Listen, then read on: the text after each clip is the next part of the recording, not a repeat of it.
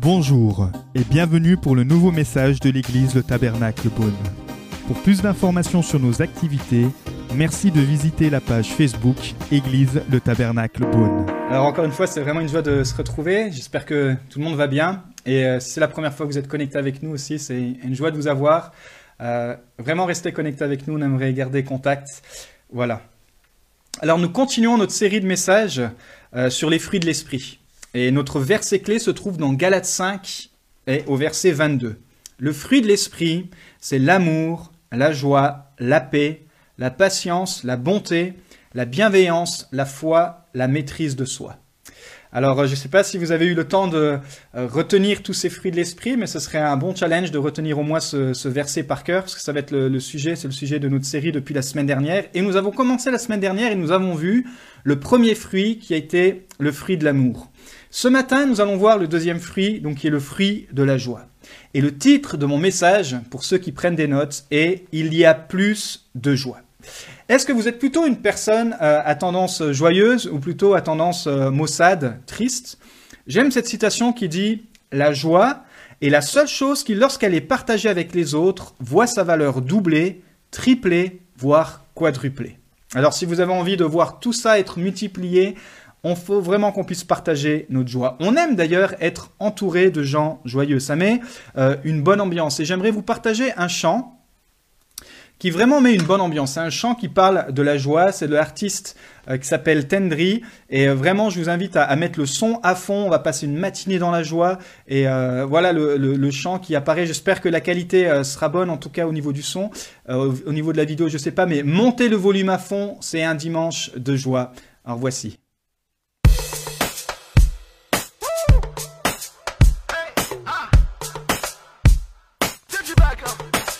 Que tu me connais.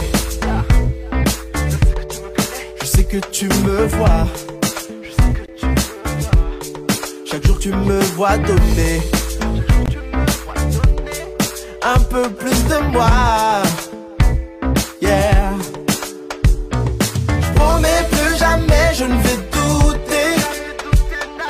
Tête haute, j'avancerai plus dégoûté.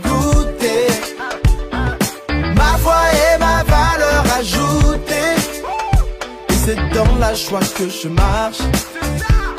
Yeah. Et c'est dans la joie que je marche. Dans la joie que je marche. C'est dans la joie que je marche. C'est dans la joie. Et c'est dans la joie que je marche. Dans la joie que je marche. C'est dans la joie que je marche. La musique est bonne. Et je danse toujours voir rire, voir ton sourire, embellit ce jour. Je vous donne mon amour. Tous les jours je prends un billet, aller sans retour. Oh mais plus jamais je ne vais douter. Tête haute j'avance et plus dégoûté. Ma foi et ma valeur ajoutée. Et c'est dans la joie que je marche. Et c'est dans la joie que je marche, dans la joie que je marche, c'est dans la joie que je marche. C'est dans la joie. C'est dans la joie que je marche, dans la joie que je marche, c'est dans la joie que je marche. Je sais que c'est dur parfois quand les choses ne se passent pas comme prévu. Et si ça ne tenait qu'à moi, je pense que je ne serais pas battu. Hey, mais je ne suis pas seul. Non, je ne suis pas seul. Mon Dieu pour moi a déjà pourvu ce dont j'ai besoin. Tout pour mon bien.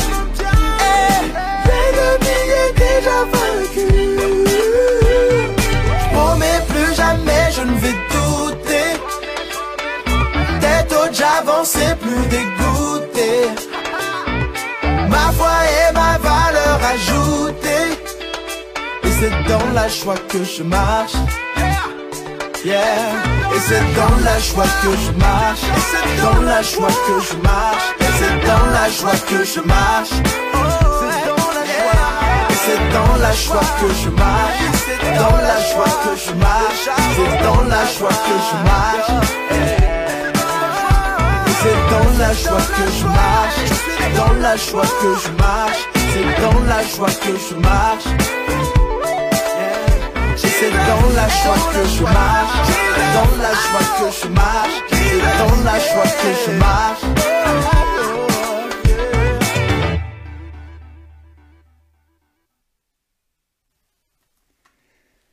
C'est dans la joie que je marche. Waouh, quel beau clip, quelle belle chanson. Ça donne vraiment envie de chanter, ça donne vraiment une bonne ambiance, ça donne vraiment envie d'être dans la joie. Et marcher par l'esprit, c'est aussi ça, marcher dans la joie. Donc j'espère que vous avez dansé, que vous avez euh, chanté.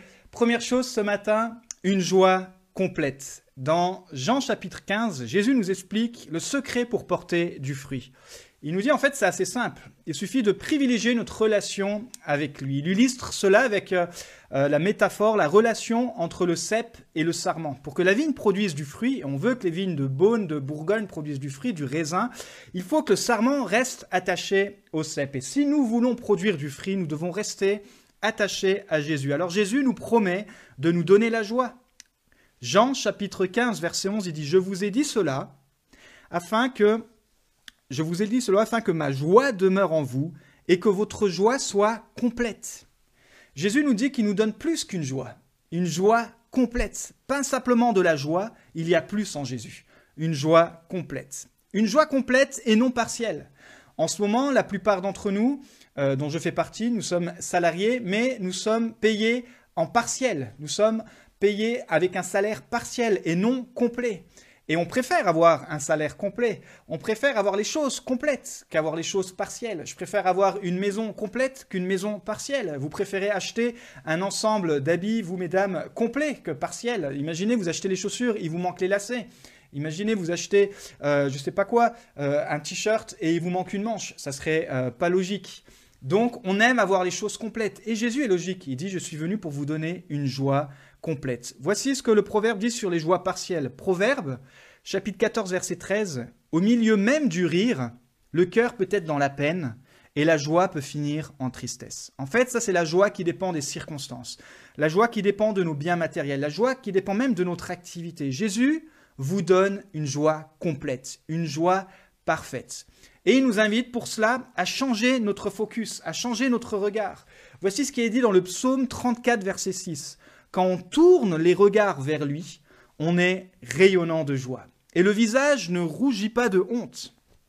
Il compare et il met en opposition la joie face à la honte. Si vous gardez les yeux fixés sur vous, sur vos faiblesses, sur vos manques, sur, vos, euh, sur tout ce que vous n'arrivez pas à faire, vous allez finir par avoir honte. On a forcément honte de nous quelque part dans notre vie, dans notre journée, dans notre instant, dans notre, dans, sur, sur nos incapacités. Mais si vous fixez les yeux, sur Jésus, alors vous serez libre de vous-même. Vous avez un sauveur qui vous libère de toutes vos hontes. Dans la Bible, un roi très puissant, très renommé, David, est passé par la honte.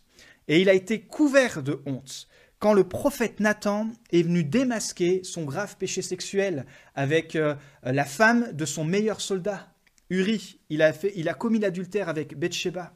Et alors il va écrire ce psaume de repentance. Et voici ce qu'il va dire dans le psaume 51, verset 14, en s'adressant à Dieu bien sûr. Il dit, Rends-moi la joie de ton salut. C'est comme s'il dit, rends-moi la joie d'être pardonné. Je t'ai demandé pardon, alors rends-moi la joie d'être sauvé, d'être lavé de mes péchés. Rends-moi la joie et enlève ma honte, la joie de te savoir pardonner, racheter. Dans le psaume 9, verset 3, il dit, Je ferai de toi le sujet de ma joie et de mon allégresse, je chanterai ton nom, Dieu très haut. Jésus doit être le centre de votre joie. En ce moment, le sujet euh, qu'on entend aux informations, le sujet qu'on entend partout, c'est le déconfinement. Et je crois que ça crée autre chose que de la joie. On voit que ça crée de la panique, ça crée de l'angoisse, ça crée plein de discussions, ça crée plein de théories. Mais j'aimerais vous, vous inviter pendant quelques instants à vous, à vous fixer, à changer votre regard sur Jésus. Parce que David, il déclare que je ferai de Jésus, je ferai de Dieu le sujet de ma joie. Alors dis à ton voisin, dis à ta famille, dis là où tu es autour de toi, je déclare que je ferai de Dieu le sujet de ma joie. Changeons un peu de sujet dans nos paroles, changeons un peu de sujet euh, dans nos réflexions, changeons un peu de sujet dans ce qu'on poste sur Facebook et déclarons notre joie d'appartenir, que Jésus soit le sujet de notre joie. Dans Jean chapitre 16, verset 24, voici ce que Jésus dit. Demandez et vous recevrez afin que votre joie soit complète. Il dit que simplement il faut le demander et Jésus va nous le donner. Une joie que Jésus nous offre. Il y a plus qu'une simple joie, c'est une joie complète et non partielle. Deuxième chose, il y a plus de joie dans l'épreuve. Nous n'aimons pas les épreuves. Euh, nous préférons la dolce vita. Euh, pourtant, vous avez remarqué, quand vous passez par les épreuves et vous triomphez de ces épreuves, ça vous rend toujours plus fort. Euh, nous avons regardé un film cette semaine avec Magali, vraiment très inspirant, qui est l'histoire d'un louangeur de Jeremy Camp qui s'appelle I Still Believe. Vraiment, je vous le recommande. Il est passé par une épreuve incroyable. Euh, alors qu'il s'est marié, quand il avait euh, la vingtaine d'années, au bout de trois mois, sa femme est morte. Une épreuve où il aurait pu abandonner sa foi.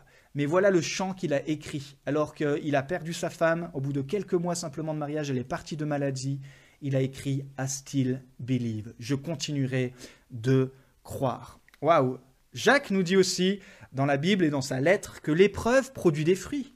Et c'est une série sur les fruits. Il parle du fruit de l'endurance. Alors nous devons être même dans la joie, nous dit quand nous passons par l'épreuve. Jacques chapitre 1, versets 2 et 3. Mes frères et sœurs, quand vous passez par toutes sortes d'épreuves, considérez-vous comme heureux. Waouh Car vous le savez, la mise à l'épreuve de votre foi produit de l'endurance. Est-ce que vous êtes une personne endurante? Moi, j'ai vite remarqué mes limites en endurance, par exemple concernant le VTT. J'aime faire du VTT et une fois j'étais invité en Suisse, euh, alors que j'étais en Suisse avec euh, mes deux beaux-frères que je salue au passage, Michael et Raphaël, et ils m'ont proposé d'aller faire un tour de VTT ensemble. Et là, j'ai pu confronter mon endurance à leur endurance. Et franchement, je leur arrive pas à la cheville. Mais j'étais fier parce qu'ils m'ont poussé à aller jusqu'au bout de la balade, une très belle balade, et je suis sorti plus fort, j'ai envie de dire, de cette, euh, de cette épreuve, plus fort, j'ai grandi en endurance. Jacques nous explique le but de l'épreuve. Il dit ça va produire du fruit, le fruit de l'endurance, de la persévérance.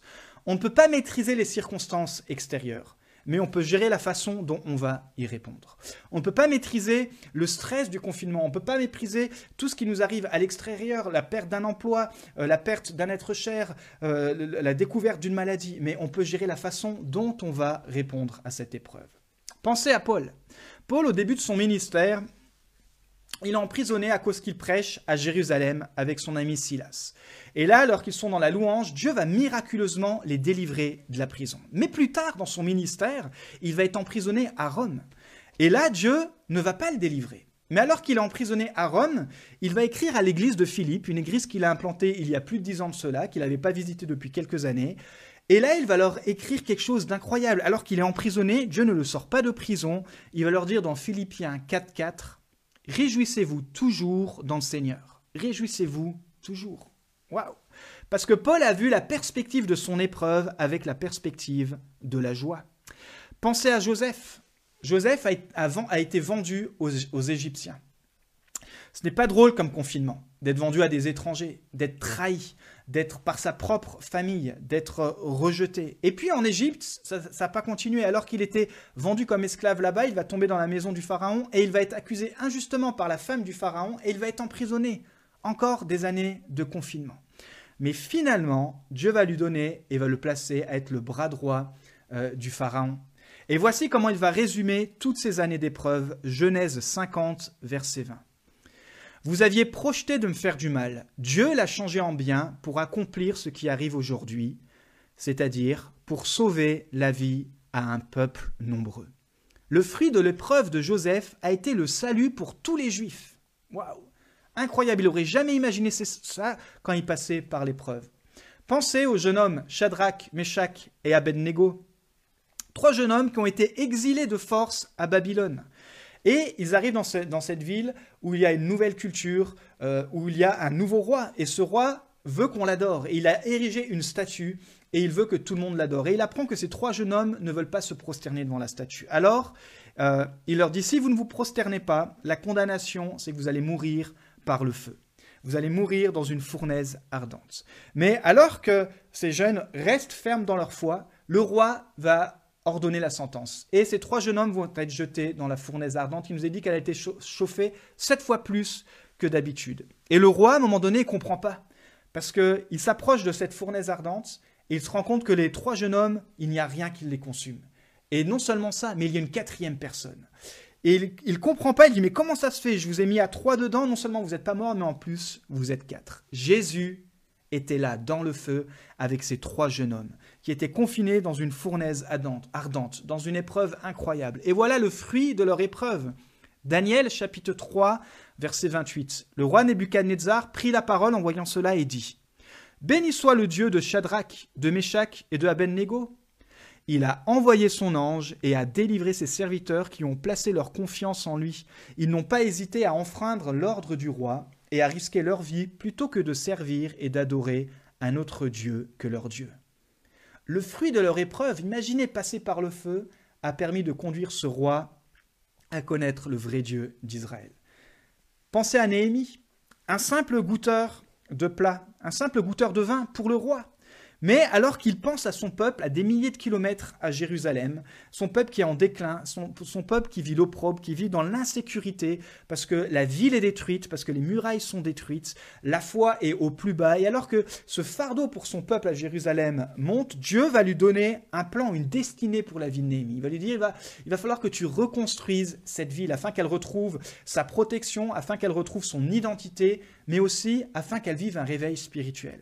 Et fait surprenant, c'est que Néhémie va appliquer le plan de Dieu et en 52 jours, il va reconstruire toutes les murailles avec toute une équipe, bien sûr, et toutes les portes de la ville de Jérusalem. Et il va y avoir un grand réveil dans cette ville. Waouh! Pourtant, quand vous lisez bien l'histoire de Néhémie, il y a deux hommes violents qui ont soulevé tout, tout un peuple contre Néhémie et le peuple de Dieu pour qu'ils abandonnent ses travaux. C'était Tobija et Sambala. comme j'aime bien comme j'aime bien le dire, quand parfois on est passionné pour Dieu, il y a des gens qui s'emballent, comme Sambala, pour nous freiner. Et Sambala, Sambala, il s'emballa pour essayer de freiner Néhémie, il, fit tout son maximum, il lui fit peur, il lui donna carrément des menaces de mort. Alors qu'a été le secret de Néhémie pour pas abandonner? Ça se trouve, moi j'aurais abandonné, vous auriez abandonné. Quel a été son secret? Est-ce que ça a été de euh, répondre par la violence? Est-ce que ça a été de fuir? Est-ce que ça a été de, faire toutes sortes de stratégies? Non, vous savez quel a été le secret de Néhémie? Attendez la suite. Ça a été la joie. Néhémie chapitre 8 verset 10. La joie de l'Éternel fera votre force. Waouh La joie, c'est plus qu'un sentiment. C'est plus que des émotions. La joie qui vient de Dieu, c'est une joie qui est une force. C'est plus que simplement quelque chose qui dépend des circonstances, qui dépend de comment je me sens. La joie qui vient de Dieu, qui vient de Jésus, c'est une force. Il y a plus de joie avec Dieu. Une joie qui devient notre force. Troisième point ce matin, il y a plus de joie à donner. On a vu que Jésus nous donne une joie complète, une joie dans l'épreuve, mais il y a aussi plus de joie à donner. Vous savez, je suis intimement convaincu que nous avons tous reçu des capacités, des dons et des talents. Certains plus que d'autres. Mais il y a de la joie quand vous donnez vos dons au service des autres. Et d'ailleurs, c'est la seule manière de les faire multiplier. De les faire multiplier. D'ailleurs, c'est comme ça que Dieu veut même nous confier d'autres dons. Il dit, si je vous confie des, petites tâches, je vous donnerai des grandes tâches. Si vous êtes fidèle dans les petites choses, je vous, vous confierai des grandes choses. Et Jésus illustre ce principe quand il enseigne euh, avec la parabole connue, la parabole des talents. Et il raconte l'histoire d'un homme d'affaires qui part en voyage. Et alors, durant son absence, il va, donner la gestion de tous ses biens à trois hommes, trois personnes. Il leur dit, voilà, je pars en voyage et je vous donne la gestion de tous mes biens. Alors, selon vos capacités, je vais répartir par pourcentage. Au premier, il lui donne 60% de tous ses biens. Au deuxième, il lui donne 30%.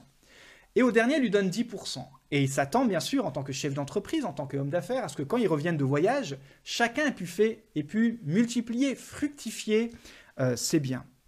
Alors, il revient de son long voyage et il va demander des comptes. Et il va appeler ses trois euh, leaders, il va appeler ces, trois personnes, il va leur demander alors, ces trois euh, gérants, qu'avez-vous fait du pourcentage de biens que je vous ai donné Celui qui avait reçu 60%, il nous a dit qu'il a multiplié par deux. Il dit regarde, j'ai investi, j'ai investi dans le vin, j'ai investi, j'ai acheté d'autres partiels, j'ai investi dans les châteaux, etc et on a multiplié les bénéfices par deux. Je dis waouh, bravo, bon et fidèle serviteur. Qu'est-ce qu'il dit? Viens partager la joie de ton maître. Ensuite, il y a le deuxième qui vient, il dit, toi, tu avais reçu 30%, euh, qu'est-ce que tu as fait de, toute cette partie-là? Bah écoute, moi, j'ai investi euh, dans l'immobilier.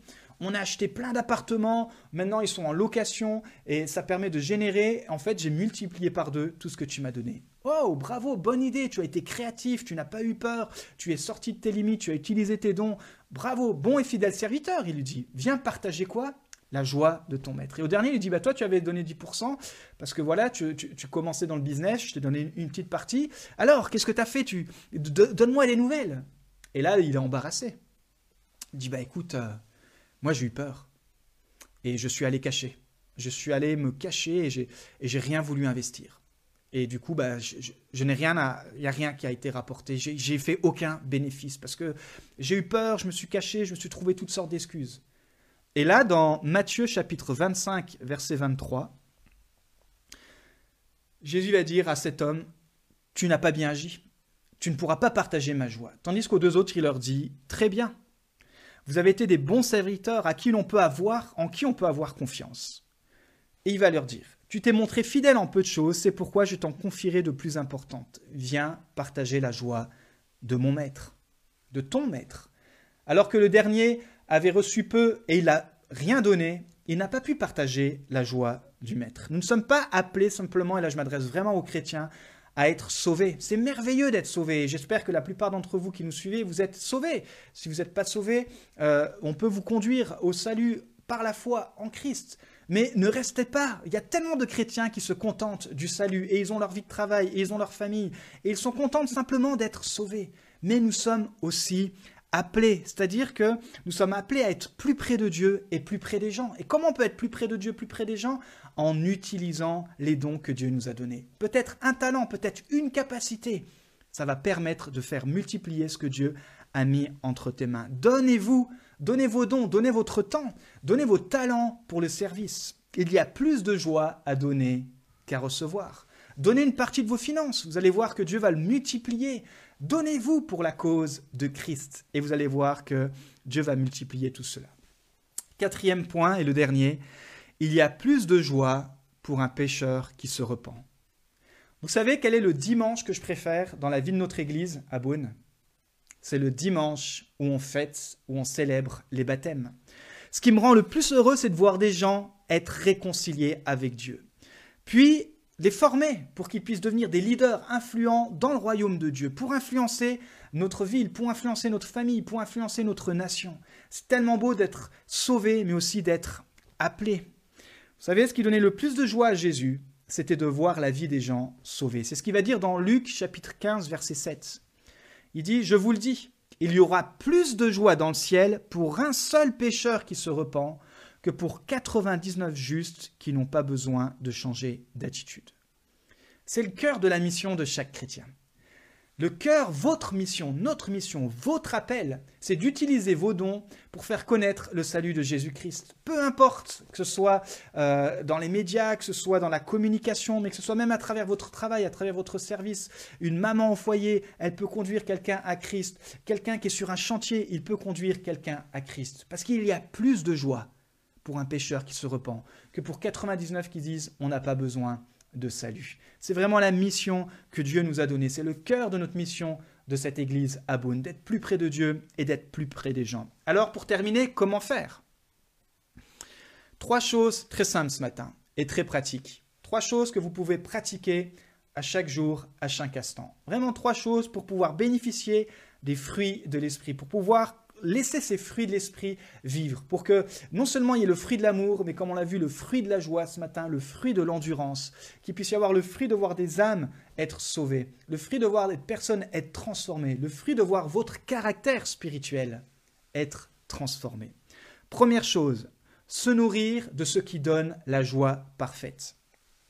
À chaque fois que votre âme, que votre cœur a faim, de quoi la nourrissez-vous? Vous savez, on dit que euh, Netflix n'a jamais autant explosé. Parce qu'on s'ennuie et on ne sait plus de quoi nourrir notre âme. Alors les gens nourrissent leur âme avec toutes sortes de films, toutes sortes d'informations, toutes sortes de, de choses qui viennent combler, qui viennent distraire, qui viennent encombrer notre esprit. Et parfois, c'est bien d'utiliser du temps pour regarder Netflix, mais j'aimerais vous dire quand votre âme a faim, quand votre âme a soif, il y a une seule chose qui peut la désaltérer, c'est la présence de Dieu. Voici ce que dit le psaume 119, verset 14. J'ai plus de joie attendez la suite. J'ai plus de joie à suivre tes préceptes qu'à posséder tous les trésors. J'ai plus de joie à suivre ta loi, la Bible, à suivre ce que Jésus enseigne, qu'à posséder tous les trésors. Voilà comment trouver plus de joie. Se nourrir de ce qui donne la joie parfaite, la Bible, la parole de Dieu. Il y a tellement de choses, tellement de facilités maintenant pour lire la Bible. Vous pouvez même faire ça entre amis, vous pouvez faire ça entre jeunes, entre moins jeunes, en couple, à travers un plan biblique, etc.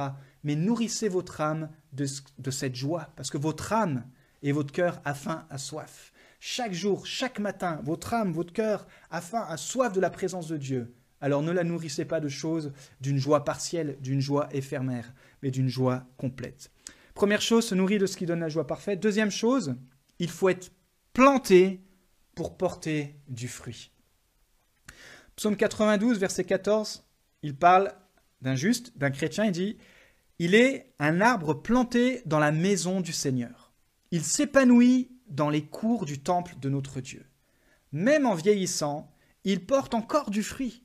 Il reste plein de sève, ses feuilles sont toujours vertes. Waouh! Et ici, le verset clé, c'est il est planté où? Dans la maison du Seigneur. Il n'est pas juste sauvé et il vit sa vie chrétienne en solitaire. Non, il est planté dans la maison du Seigneur. Il est planté dans ce lieu où, comme le dit l'apôtre Paul aux Éphésiens, les ministères sont donnés là pour euh, perfectionner les saints. Il est perfectionné par les ministères. Il est planté dans un endroit où on va pas simplement le laisser être sauvé, mais on va le conduire à être appelé, à devenir le leader pour lequel il est appelé à être, pour que ce soit sa famille, dans son foyer, dans son lieu de travail, même dans n'importe quel métier qu'il fait, pas juste sauvé, mais planté dans une église pour servir et pour produire du bon fruit. Alors, se nourrir de la parole, être planté dans une église pour porter du fruit, et troisième chose, demeurer planté, tout simplement. Jean 5, verset 15, Jésus dit, celui qui demeure en moi et en qui je demeure porte beaucoup de fruits, car sans moi vous ne pouvez rien faire. C'est encore une clé toute simple que Jésus nous donne. Mais il nous dit celui qui demeure en moi, et pas juste dans le début de notre vie chrétienne. Parfois, dans le début, de, quand on rencontre Jésus, on est tellement émerveillé de sa grâce, tellement émerveillé d'être sauvé, on est à fond. Et puis petit à petit, avec les années, on, s'endort et on reprend nos vieilles routines. Il dit demeure en moi, reste planté dans la présence de Dieu pour que tu puisses porter du fruit. Pas simplement euh, des fruits naturels, mais des fruits spirituels. Pas simplement compter sur des dons naturels, mais pouvoir porter des fruits éternels. Tous les jours, nous sommes appelés à pouvoir porter du fruit, du fruit de l'amour, du fruit de la joie.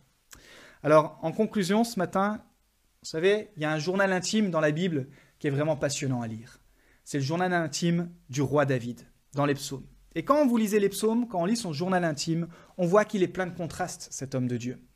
Il était à un moment donné plein de foi, et tout à coup on va lire dans un verset qu'il est plein de doutes. À un moment donné, il va être plein de force, et puis il va écrire qu'à tout à coup il est faible. Parfois on va écrire qu'il était plein d'assurance face aux contraintes, face aux épreuves, et puis d'autres fois il va écrire qu'il avait peur. On va voir qu'il avait, on peut lire qu'il avait un cœur intègre, mais aussi qu'il pouvait euh, commettre de graves péchés. Mais vous savez, c'était quoi le secret qu'on peut découvrir dans le livre intime de David dans les psaumes? Il nous livre son secret dans le psaume 30, verset 5. C'était la joie. Il dit, Si le soir des pleurs subsistent, au matin la joie éclate. Wow. Le soir, peut-être pour toi, le soir c'est le confinement. Peut-être c'est autre chose, c'est de la peur, de l'angoisse, une maladie, des frayeurs. Tes épreuves peut être comme Joseph, ça peut être de l'injustice, ou ça peut être euh, tes patrons, ton patron qui te tyrannise et tu te sens comme dans le feu de la fournaise parce que toi tu veux rester intègre, tu veux rester avec tes valeurs chrétiennes, mais euh, dans l'entreprise que tu es ou dans les jobs qu'on te demande d'être, peut-être on te demande de faire des choses qui vont contre les valeurs, mais j'aimerais te dire que dans, dans ton intégrité, Jésus est là. Peut-être c'est des gens qui veulent t'éloigner de ta destinée, parce que tu es le seul chrétien, et comme Néhémie, Dieu t'appelle à construire quelque chose, à construire euh, des, murs, des murs de joie pour ta famille, et, mais comme tu es le seul chrétien, c'est dur pour toi. Et certains, tes amis non chrétiens aussi, ils aimeraient te distraire. Mais j'aimerais te dire que, comme pour chacun des personnes qu'on a vues ce matin, et pour toi qui es là, pour vous qui écoutez, Comme il y a un soir, un soir pour pleurer, un soir où on est triste, comme il y a un soir où on est dans l'épreuve, où on est dans le feu, il y a aussi un matin. Un moment où Dieu va te rendre justice, un moment où Dieu prend ta défense, un moment où Dieu te montre qu'il marche avec toi dans le feu, qu'il soutient tes projets, un moment où Dieu te dit, puise ta force dans la joie. Parce que la joie du Seigneur est une force, pas une simple émotion, pas un simple sentiment. La joie est une personne et c'est Jésus. Voici ce que David dit à la fin de sa vie dans le psaume 23, verset 6. Oui, le bonheur et la grâce m'accompagneront tous les jours de ma vie. Alors, la bonne question à se poser ce matin, il y a plus de joie, mais qui décidez-vous? Qui décidez-vous? Qui choisissez-vous de vous accompagner dans votre vie?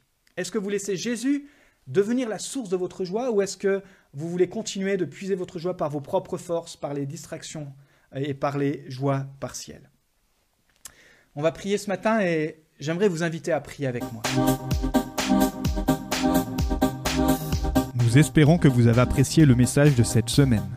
Pour plus d'informations sur notre Église, merci de visiter la page Facebook Église le Tabernacle Beaune.